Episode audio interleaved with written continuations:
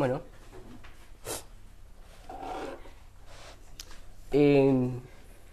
¿Alguna vez les, les pasó que buscaban algo desesperadamente y revuelven todo y se vuelven locos revolviendo todo, sacando todo de su lugar hasta que resulta que al final lo que buscaban lo tenían enfrente? Eh, bueno, a mí me pasa casi todo el tiempo con las llaves sobre todo. Hoy vamos a ver algo similar a eso, solo que acerca de algo infinitamente más trascendental que un juego de llaves o un control remoto. Eh, vamos a leer sobre personas que teniendo enfrente al Hijo de Dios, cara a cara, con todas las evidencias de su poder y, de su majestad, todavía no podían verlo, o al menos no con la suficiente claridad. ¿sí? En los últimos mensajes, eh, acá sobre Marcos, hemos visto cómo Jesús ha hecho una incursión en el mundo para hacer luz y salvación, no solamente a judíos, sino también a los gentiles. ¿sí? Con el caso de la mujer sirofenicia, el del hombre sordomudo, Marcos hace un tremendo contraste entre la fe de los gentiles, eh, que nunca habían escuchado sobre el Mesías, y la fe de los judíos, que se supone que contaban con todas las herramientas en las escrituras, todas las herramientas necesarias para identificar al Mesías cuando apareciera. Sin embargo, aún así, en general, no lo reconocieron. ¿Sí? Marcos marca este contraste. Mientras estos gentiles veían eh, en Jesús o veían a Jesús como alguien que les proveía vida para su muerte espiritual, los judíos todavía no lo podían ver con la suficiente claridad. ¿sí? Más o menos esto vamos a ver en nuestro texto que es Marcos 8, 1 al 26. Primero vamos a ver la culminación de esa incursión de Jesús en tierras gentiles con la alimentación de los 4.000 a modo de transición desde los versículos 1 al 10. Después, en un segundo punto, vamos a ver la ceguera de los fariseos, del 11 al 13. En tercer lugar, vamos a ver la ceguera de los discípulos, del versículo 14 al 21. Y en cuarto lugar, tenemos un caso de un milagro que funciona como una ilustración para enseñar, para enseñar cuál es la solución a ese problema de ceguera. Esto está desde los versículos 22 al 26. ¿Sí? Pero veamos estas cosas en el texto. Y para poner un poco en contexto, recordemos que Jesús, después de, haber aprovechado una confrontación con los fariseos para enseñar sobre lo puro y lo impuro, se fue a Tiro, es decir, a una región gentil, a tierras no judías, ¿sí? Y ahí, en ese lugar, libra de un espíritu inmundo a la hija de una mujer sirofenicia, ¿sí? Y con esto, sujeto al, al contexto que se viene desarrollando, eh, ya podemos notar que Marcos quiere decir algo, algo con respecto a los gentiles, ¿sí? Luego de ese episodio se va a Decápolis, otra tierra gentil también, y ahí cura un sordomudo, un de una manera un poco rara, de una manera un poco extravagante, lo cual también indica que quiere enseñarnos algo. Y ahora, eh, muy probablemente en esta misma ciudad, en este mismo lugar, en Decápolis, Jesús repite el milagro de la multiplicación de los panes y los peces, que ya habíamos visto antes, pero lo llamativo es que esta vez alimenta a una multitud de gentiles.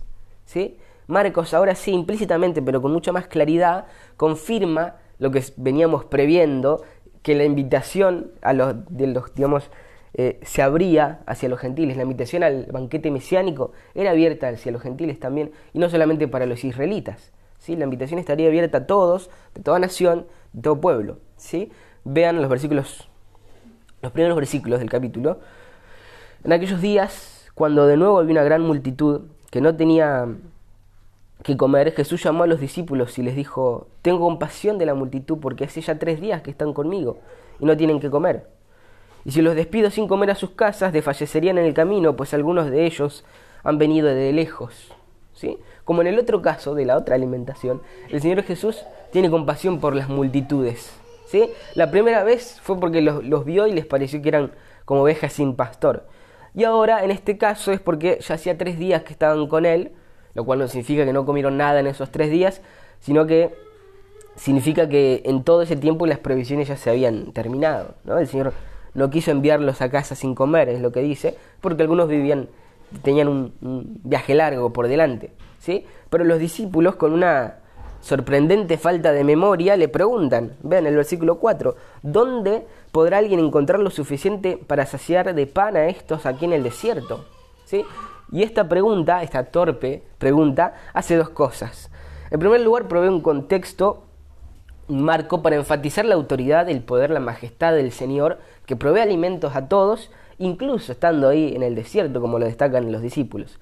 Em, eh, lo cual, digamos, em, más, más adelante vamos a ver también. Pero otra cosa que también hace es eh, destacar la ceguera de, de, los, de los, discípulos, ¿sí? Eh, esta falta de memoria de los discípulos. porque tal como sucedió la primera vez, Jesús los, exhortó por sus mentes embotadas, ¿sí? lo cual también vamos a ver más adelante. hay un claro paralelo ¿sí? entre la primera vez y esta otra. Eh, y el Señor los exhorta porque ni la primera ni la segunda vez comprendieron el punto del, milagro de lo que acababan de ver. ¿sí? Después sigue diciendo, y él les preguntó, ¿cuántos eh, panes tenéis? Y ellos respondieron siete. Entonces mandó a la multitud que se recostara en el suelo, y tomando los siete panes, después de dar gracias, los partió y los iba dando a sus discípulos para que los pusieran delante de la gente, y ellos sirvieron a la multitud.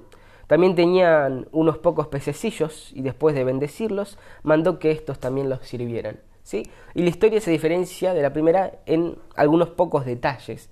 Otra vez vemos la autoridad mesiánica de Jesús como el buen pastor que se compadece de sus ovejas y las atiende, tanto en sus necesidades físicas como espirituales, solo que esta vez los judíos no son los únicos que pueden disfrutar de esa esperanza en la providencia del Señor, sino que ahora el ofrecimiento claramente, como decía hace un momento, se amplía, se abre hacia los gentiles, de manera que todos aquellos que acuden al Señor en fe, en arrepentimiento, son recibidos de todos pueblos, de todas regiones, de todas naciones, ¿sí? y serán pastoreados hasta llegar a su hogar donde van a disfrutar del banquete mesiánico. ¿sí? Tal como se anuncia desde Génesis 12 en adelante, la salvación, el plan redentor de Dios, es algo que siempre estuvo enfocado eh, en alcanzar los confines de la tierra, ¿sí? Eh, tanto a los que están cerca como a los que están lejos también, ¿sí? Y eso es lo que eh, sucede en toda esta sección, cuyo punto más álgido, desde que se fue de la región de Tiro, es este, ¿sí? Todos comieron y se saciaron y recogieron de lo que sobró de los pedazos siete canastas. Los que comieron eran unos cuatro mil y los despidió y subiendo enseguida la barca con sus discípulos fue a la región de Dalmanuta. Después sigue diciendo, entonces salieron los fariseos y comenzaron a discutir con él, buscando de él una señal del cielo para ponerle a prueba. ¿Sí? Jesús acaba de volver después de, haber estado en tierras gentiles. En realidad no hay muchos registros para precisar eh, a qué lugar se refiere o qué lugar es eh, Dalmanuta, pero al ver que Jesús se encuentra con los fariseos podemos estar seguros de que se trata de un lugar del lado judío del lago. ¿sí? Entonces Jesús regresa de aquellas tierras gentiles donde una mujer sirofenicia había recibido un milagro para su hija, donde había sanado un hombre sordomudo y donde acaba de hacer un milagro multitudinario al alimentar compasiva y, paternalmente a cuatro mil eh, personas gentiles. ¿sí?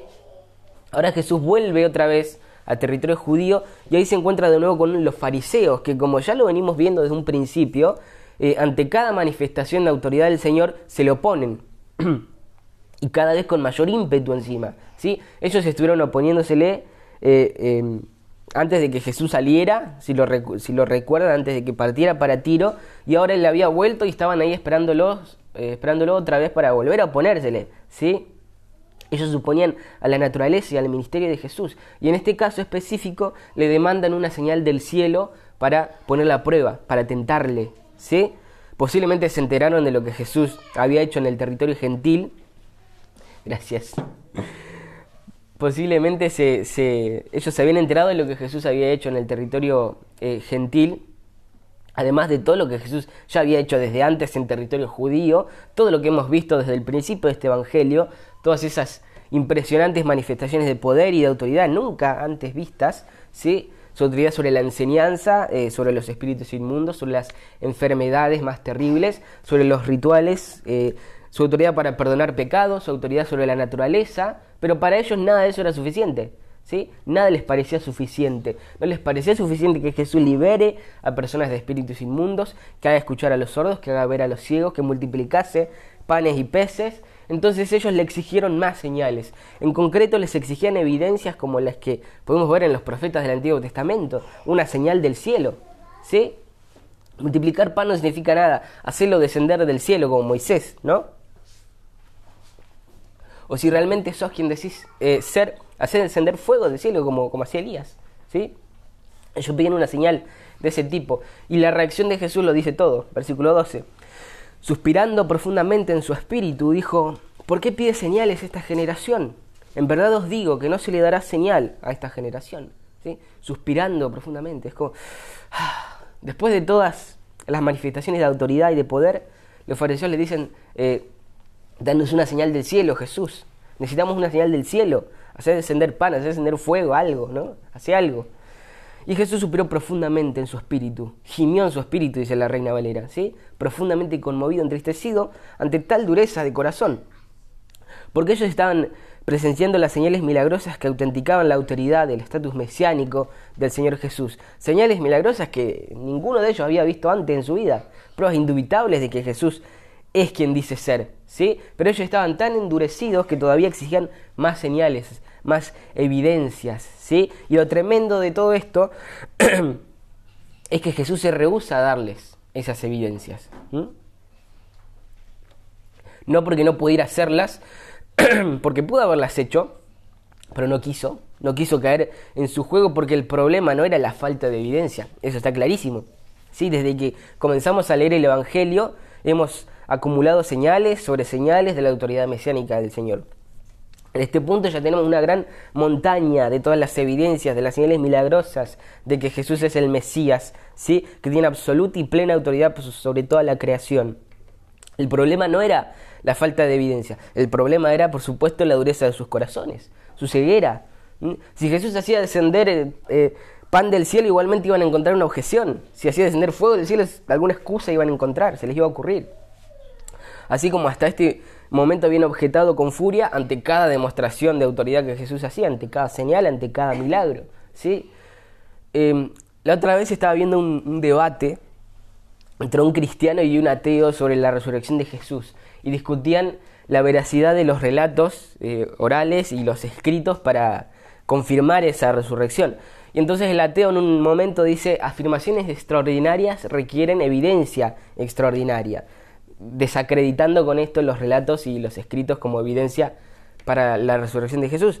Entonces el cristiano le pregunta, bueno, si no es el testimonio oral y escrito, entonces, ¿qué sería una evidencia extraordinaria siendo que se trata del primer siglo? Que no hay otra cosa, no había cámaras, por ejemplo, le dice. Y el ateo ahí le responde y le dice, incluso si hubiera una filmación del ángel descendiendo y corriendo en la roca del sepulcro, yo pensaría que eso se hizo en un estudio de cine, que Spielberg estuvo involucrado en eso. Entonces ahí el cristiano le responde, bueno, entonces esto de una, una afirmación extraordinaria requiere evidencia extraordinaria no es otra cosa más que una excusa, es una excusa para un rechazo. Es una manera de decir, nada me va a convencer. Es una manera de decir, ninguna cantidad de evidencia va a ser suficiente para que yo crea. Entonces después le pregunta, ¿qué es lo que sí te convencería?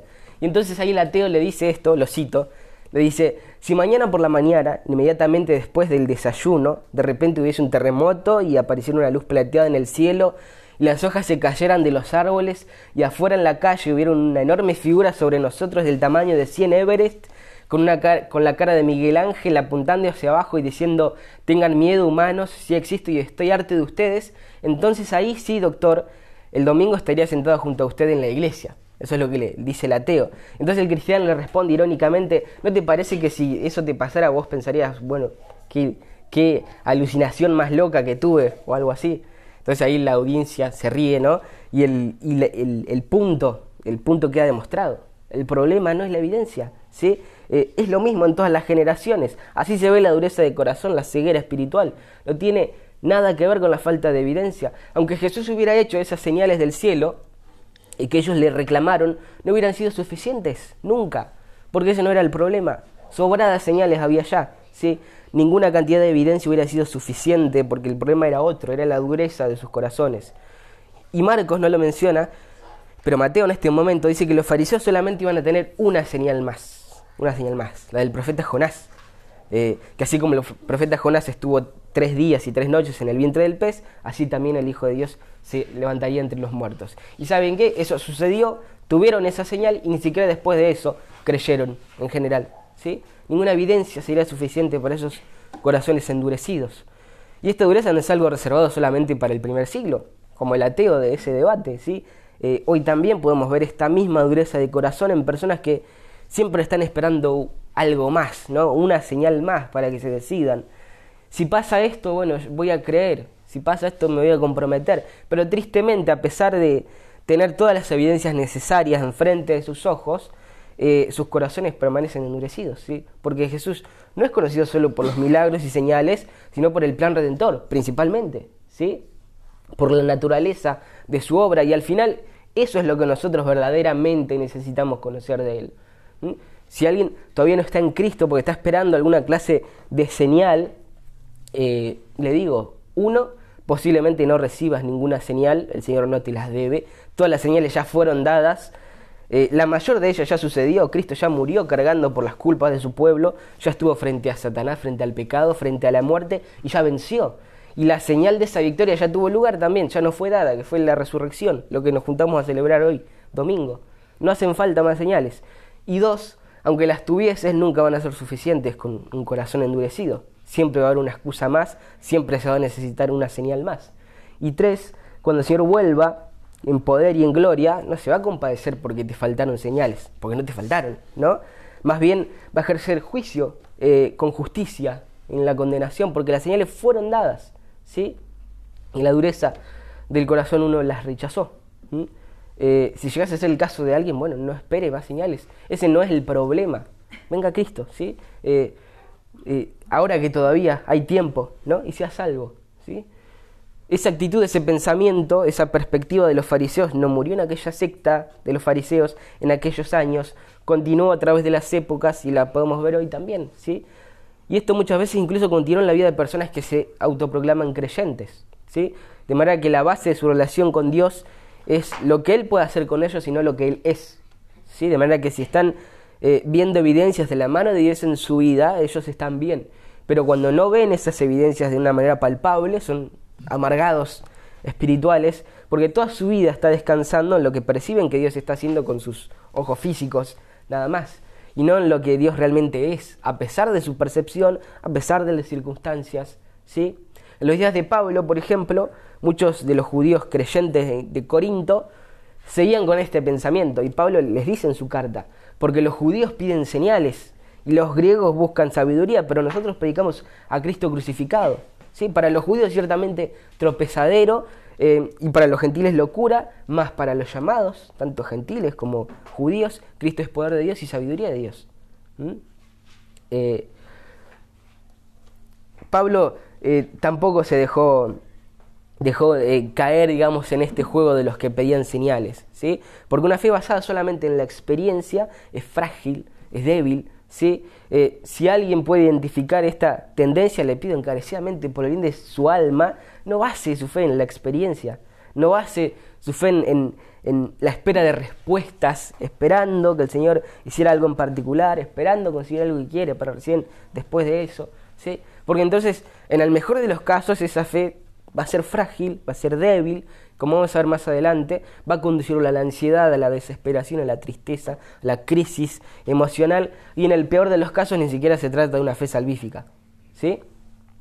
Tal vez alguno recordará la historia de David, que tenía un hijo recién nacido que enfermó, y David estaba amargado, estaba llorando y orando, esperando que Dios hiciera algo por su hijo, y finalmente el bebé muere. Y cuando esto sucede, David se levanta del pozo, se quita el, luto, se quita las cenizas y se llena de gozo. Y la gente se sorprendió.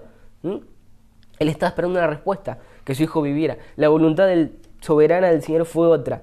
¿eh? pero el motivo de su lamento ya no estaba y su relación con Dios había cambiado y ahora era, se basaba en deleitarse en Él, en quien el Señor era. ¿sí? Y esto creo que es algo que todos los cristianos eventualmente debemos aprender y que con frecuencia el Señor nos los enseña por medio de las pruebas. ¿sí? El no amarlo, seguirlo y alabarlo por lo que Dios puede hacer en nuestra vida, sino por lo que Él es. Es suficiente eso. ¿sí? De hecho, si nos dijera que a partir si alguien nos dijera que a partir de hoy Dios no va a hacer más milagros y lo único que nos puede ofrecer es que en aquel día nos resucite de los muertos y nos dé vida eterna, eso debería ser suficiente para nosotros. Debería seguir siendo un Dios igual de deseable, deberíamos gozarnos y alabarlo con corazones agradecidos de igual manera. Pero estoy seguro de que eh, esa, en general esa no, no, no, sería nuestra reacción realmente en una situación así. A la hora de evangelizar, nosotros no tenemos que vender al Señor. eh, con el día del milagro, el día de la sanidad, etcétera. Vení que vas a recuperar tu trabajo, que te va a ir bien, que eh, vas a tener lo que vos esperabas, que tus problemas se te van a resolver. Nada de eso. Nosotros debemos predicar el Evangelio, que de hecho ofrece algo mucho más trascendental y más importante y mejor que cualquier sanidad y cualquier milagro, que es la salvación y el perdón de los pecados. Pero los fariseos no eran los únicos que tenían este problema. Los discípulos de Jesús también lo manifestaron. ¿sí? Versículo 13, vean. Y dejándolos, se embarcó otra vez y se fue al otro lado. Jesús no dio señal a los fariseos, sino que sube a la barca y se va al otro lado, posiblemente a Bethsaida. Y dice el texto, y él les encargaba diciendo, tened cuidado, guardaos de la levadura de los fariseos y de la levadura de Herodes. Y ellos discutían entre sí que no tenían panes. Dándose cuenta Jesús les dijo, ¿por qué discutís que no, discutís que no tenéis pan? Aún no comprendéis ni entendéis, tenéis el corazón endurecido. ¿Sí? Marcos menciona algo interesante. Los discípulos no tenían pan.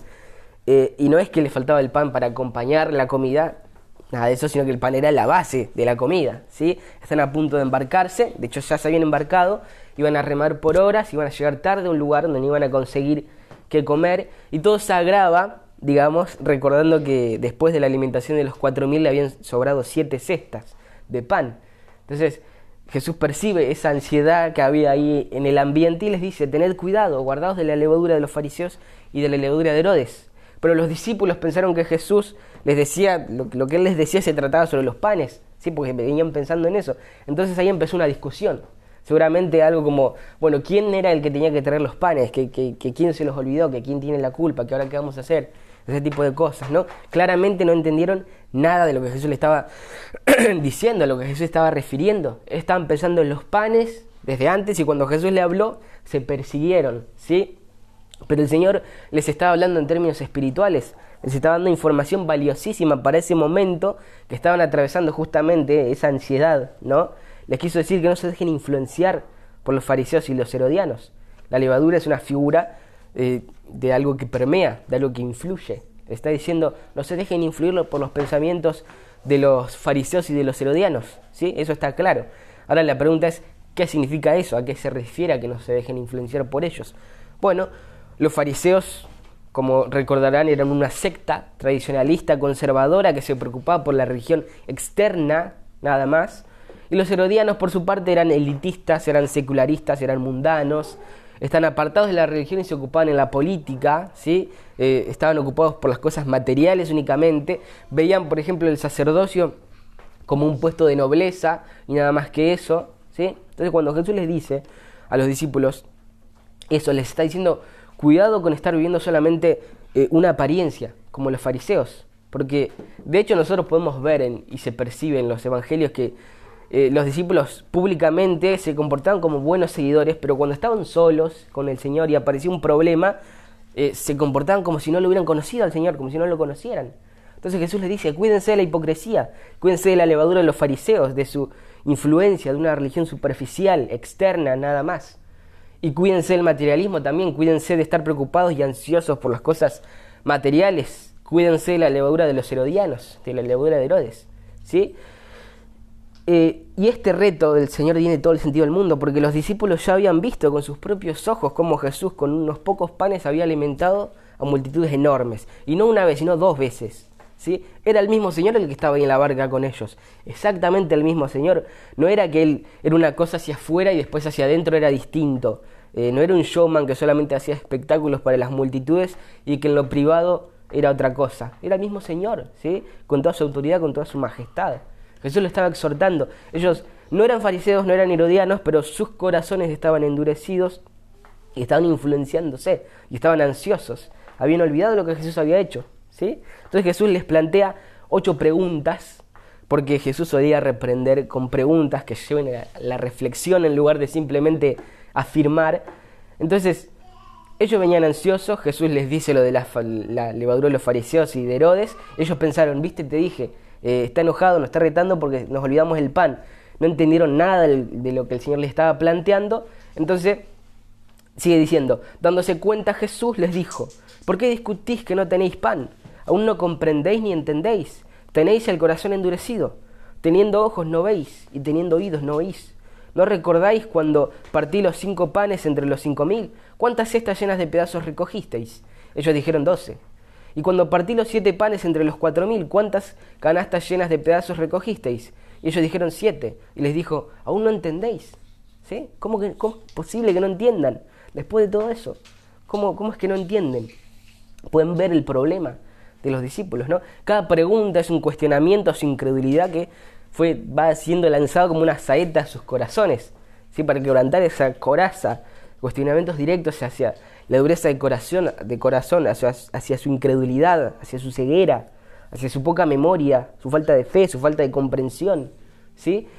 Y antes de que empecemos a juzgar a los discípulos, porque en estos casos siempre pensamos, che, qué duro que eran los discípulos, ¿no? Y nos olvidamos de que somos exactamente iguales, ¿no? Entonces antes de juzgarlos de esa manera, pensemos en las veces que hemos reaccionado exactamente de la misma manera, porque un dato de interpretación cada vez que leemos algo así, a la hora de aplicarlo, nunca somos el héroe, nunca somos Jesús, nada de eso, eh, o somos el endemoniado, o somos el fariseo, o en este caso somos los discípulos eh, desmemoriados y torpes para comprender. ¿Sí? ¿Cuántas veces respondimos como ellos, con ansiedad ante una situación difícil, sabiendo todo lo que sabemos, que son más que los que los discípulos sabían en ese momento? Ahora tenemos la revelación completa de las escrituras. ¿sí? ¿Cuántas veces ante las pruebas, ante el sufrimiento, ante las circunstancias adversas, respondemos como los fariseos, de una manera religiosamente superficial, ¿sí? Eh, repitiendo algunas verdades del Señor, como que es soberano, como que su voluntad es perfecta y buena, etc. Frases de los catecismos históricos de la Iglesia Reformada que están muy bien y nos dan una apariencia de ser entendidos, pero que en nuestro corazón está pasando otra cosa, totalmente distinta. En nuestro corazón no respondimos con fe, ni descansando verdaderamente en esas verdades acerca del Señor, acerca de Dios, sino que por el contrario, en nuestro corazón estamos desesperados.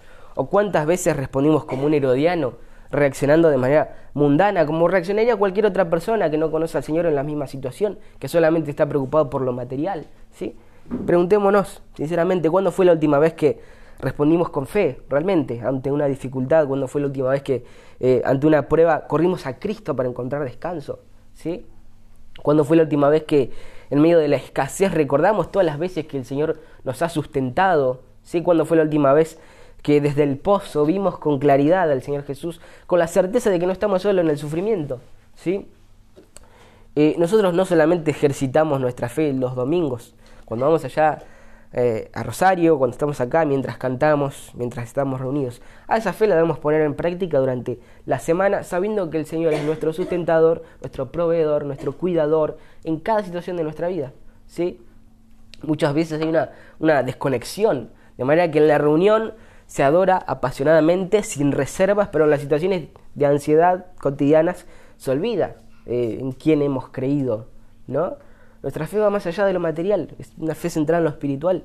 Debemos ser capaces de ver más allá de, las, de nuestras dificultades, de nuestras necesidades. Necesitamos tener la fe suficiente para ver con claridad que no importa si solamente hay un pan, porque el que está en la barca con nosotros es el pan de vida eterna y eso es suficiente. ¿sí? Seguramente que muchas más veces de, las que quisiéramos somos como estos discípulos, ¿no?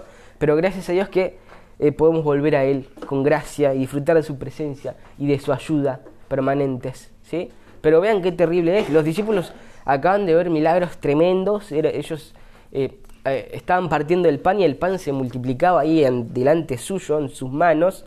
vean cómo la ansiedad, la dificultad hace que nos olvidemos rápidamente de la obra del Señor, lo que el Señor hizo antes. Si incluso estando tan cerca del Señor se puede experimentar esa ceguera, esa falta de entendimiento acerca de quién es Él y cómo obra nuestra vida, ¿qué nos espera a nosotros? Podemos pensar, ¿no? ¿Qué podemos hacer nosotros? ¿Qué esperanza podemos tener nosotros? Si el problema es este, eh, ¿quién puede darnos fe? ¿Quién puede abrir nuestros ojos y nuestros oídos para ver y escuchar? ¿Quién puede ablandar nuestros corazones? ¿Quién puede darnos entendimiento? Cuando se me olvide quién es el Señor y qué es lo que hizo, ¿quién me lo va a recordar? Bueno, la respuesta es Dios mismo. Y el Señor Jesús lo demuestra muy gráficamente por medio de un milagro, que es el siguiente episodio, una ilustración sobre la necesidad de ver claramente al Hijo de Dios eh, y cómo la ceguera es quitada por Dios. Versículos 22 en adelante. Llegaron a Bethsaida y le trajeron un ciego y le rogaron que lo tocara. Tomando de la mano al ciego lo sacó afuera de la aldea y después de escupir en sus ojos y de poner sus manos sobre él le preguntó, ¿ves algo? Levantando la vista dijo, veo los hombres, pero los veo como árboles que caminan. Entonces Jesús puso otra vez las manos sobre sus ojos y él miró fijamente y fue restaurado. Y lo veía todo con claridad y lo envió a su casa diciendo, ni aún en la aldea entres. Tal vez uno al leer eh, esto, eh, eh, al leer al pasar, llega a este episodio, a este milagro y piensa que no tiene demasiada relación con lo que venimos viendo, que Marcos se acordó justo ahí cuando estaba escribiendo y lo enchufó, pero que no tiene mucho que ver, pero la verdad es que tiene todo que ver, ¿sí? Marcos coloca este relato de este milagro de una manera estratégica. De hecho, Marcos es el único que lo registra. No es un relato aislado, tiene importancia en la idea que se viene transmitiendo acerca de la necesidad de ver claramente a Jesús, ¿sí? Y es que hay tantos elementos en el milagro que fácilmente nos podemos distraer y, correr del punto, del, desarrollo de la idea, pero eso no implica que el relato sea funcional a un argumento. Noten que el texto dice que después de ese encuentro con los discípulos, llegan a un lugar llamado Bethsaida, y en ese lugar se encuentra un hombre que era ciego. ¿sí? Y no se dan más detalles, no se dice si era ciego de nacimiento o, nada, ¿sí? Pero el caso es que lo llevan a Jesús para que él lo sane. Y Jesús hace la primera cosa rara en ese momento, es que lo agarra de la mano y lo lleva fuera de la aldea, lo cual es raro. El Señor eh, ya había sanado solamente con su palabra, ya había sanado con un simple toque. Eh, es claro que va a hacer algo y que hay un planteamiento detrás de lo que está a punto de hacer. Y lo siguiente que hace es mirar al ciego y echarle saliva en los ojos. ¿sí? Y le hace una pregunta, ¿ves algo? Otra cosa extraña, el Señor nunca pregunta eso. De hecho, eh, lo hemos visto informar a la gente cuando el milagro ya estaba hecho, por ejemplo, con la mujer sirofenicia, que le dijo, volvé nomás que tu hija ya está libre. ¿sí? Eh, pero en este caso le pregunta, entonces el hombre le responde, veo a los hombres, pero los veo como árboles que caminan. Es decir, todavía no ve claramente, veía borroso, veía difuso, y ahí comienza como una suerte de segundo acto, ¿sí? Y dice, entonces Jesús puso otra vez las manos sobre sus ojos y él miró fijamente y fue restaurado, y lo veía todo con claridad. Recordemos que mucho de lo que nosotros aprendemos del Evangelio de Marcos es a través de lo que el Señor les enseñaba a los doce, a los doce discípulos que desde que fueron elegidos de manera particular para que eventualmente dieran testimonio de Jesús, es como si estuvieran en un intensivo aprendiendo todo lo que tenían que aprender para después salir a predicar el Evangelio. Bueno, ellos estaban presenciando esto y paralelamente a lo concerniente a la vida del ciego, esto era para ellos, ¿sí? Eh, para ellos que todavía tenían fresco el reto del Señor Jesús cuando le dijo, teniendo oídos no escuchan y teniendo ojos no ven, ¿sí? Jesús les había dicho que tenían una especie de ceguera espiritual, pero ahora está utilizando este milagro para darles una esperanza para ese problema que ellos tenían. Les está diciendo que esa ceguera que ahora tenían eventualmente iba a desaparecer. ¿sí? En otras palabras, ustedes son como este ciego. ¿sí? Ustedes ahora ven, pero lo hacen de manera borrosa, difusa, como árboles que caminan. Eh, todavía no, tienen, no ven con claridad quién soy yo, pero algo va a pasar en sus vidas y entonces ahí sí van a poder ver. Y ya no borrosamente, sino con toda claridad. ¿sí? Y de hecho, este evento es el preparatorio para el próximo, cuando Jesús se revela a sus discípulos y Pedro termina diciendo, yo creo que sos el Cristo, el Hijo del Dios viviente. Y ahí Jesús, Jesús le responde, eso no te lo reveló carne ni sangre, sino que mi Padre que está en el cielo. ¿sí? Y de igual manera, ellos todavía no, eh, incluso en ese momento, todavía no habían abierto los ojos del todo, porque los discípulos podrían ver claramente a Jesús recién después de la resurrección. ¿sí?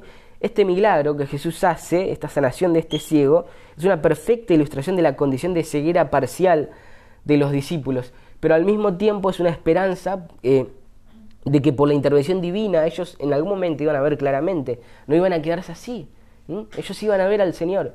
Y la gran verdad contenida acá es que solamente por medio de la intervención de Dios es que alguien puede verlo con claridad eh, y conocerlo, ¿sí? Porque Alguien podría estar pensando, bueno, si mi problema es que no puedo ver a Jesús porque estoy ciego como los fariseos, o si mi problema es que no puedo ver con claridad como los discípulos, entonces lo único que tengo que hacer es empezar a leer y a estudiar eh, teología y a leer muchos libros difíciles y ahí gracias a mi esfuerzo eh, y a mi intelecto voy a poder ver. Pero Jesús dice no. Lo que necesitas para resolver el problema de tu ceguera, total o parcial, eh, y ver con claridad quién es Jesús, es la intervención de Dios. ¿sí?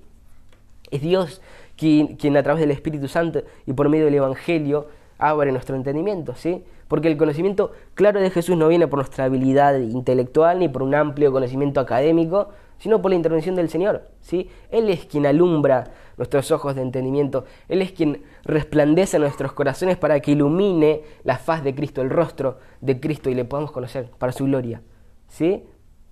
Él es quien lo hace, no nosotros, ¿sí? De manera que si hoy conocemos a Jesús, eh, en ninguna manera es por nuestra habilidad, sino es por la gracia de Dios. Él es quien nos lo, nos lo ha dado a conocer. Él, por su iniciativa, por su beneplácito, en su soberanía, por su voluntad, resplandeció nuestros corazones para iluminar el rostro de Cristo. ¿sí? Esa es la buena noticia. Y aún mejor, por mucho que pensemos conocerlo, digamos, por, mucho que, que, pensemos que ahora lo conocemos, que ahora lo podemos ver, lo cierto es que ahora seguimos viendo borrosamente, pero un día vamos a verlo con mayor claridad aún. Un día le vamos a ver tal como Él es. Y eso es una hermosa esperanza que debe impulsarnos, que debe alimentarnos, ¿sí? Hoy le vemos borrosamente, pero un día, aquel día que nosotros esperamos, le vamos a ver tal como Él es, ¿sí? Vamos a, gozarnos por su inefable belleza, ¿sí?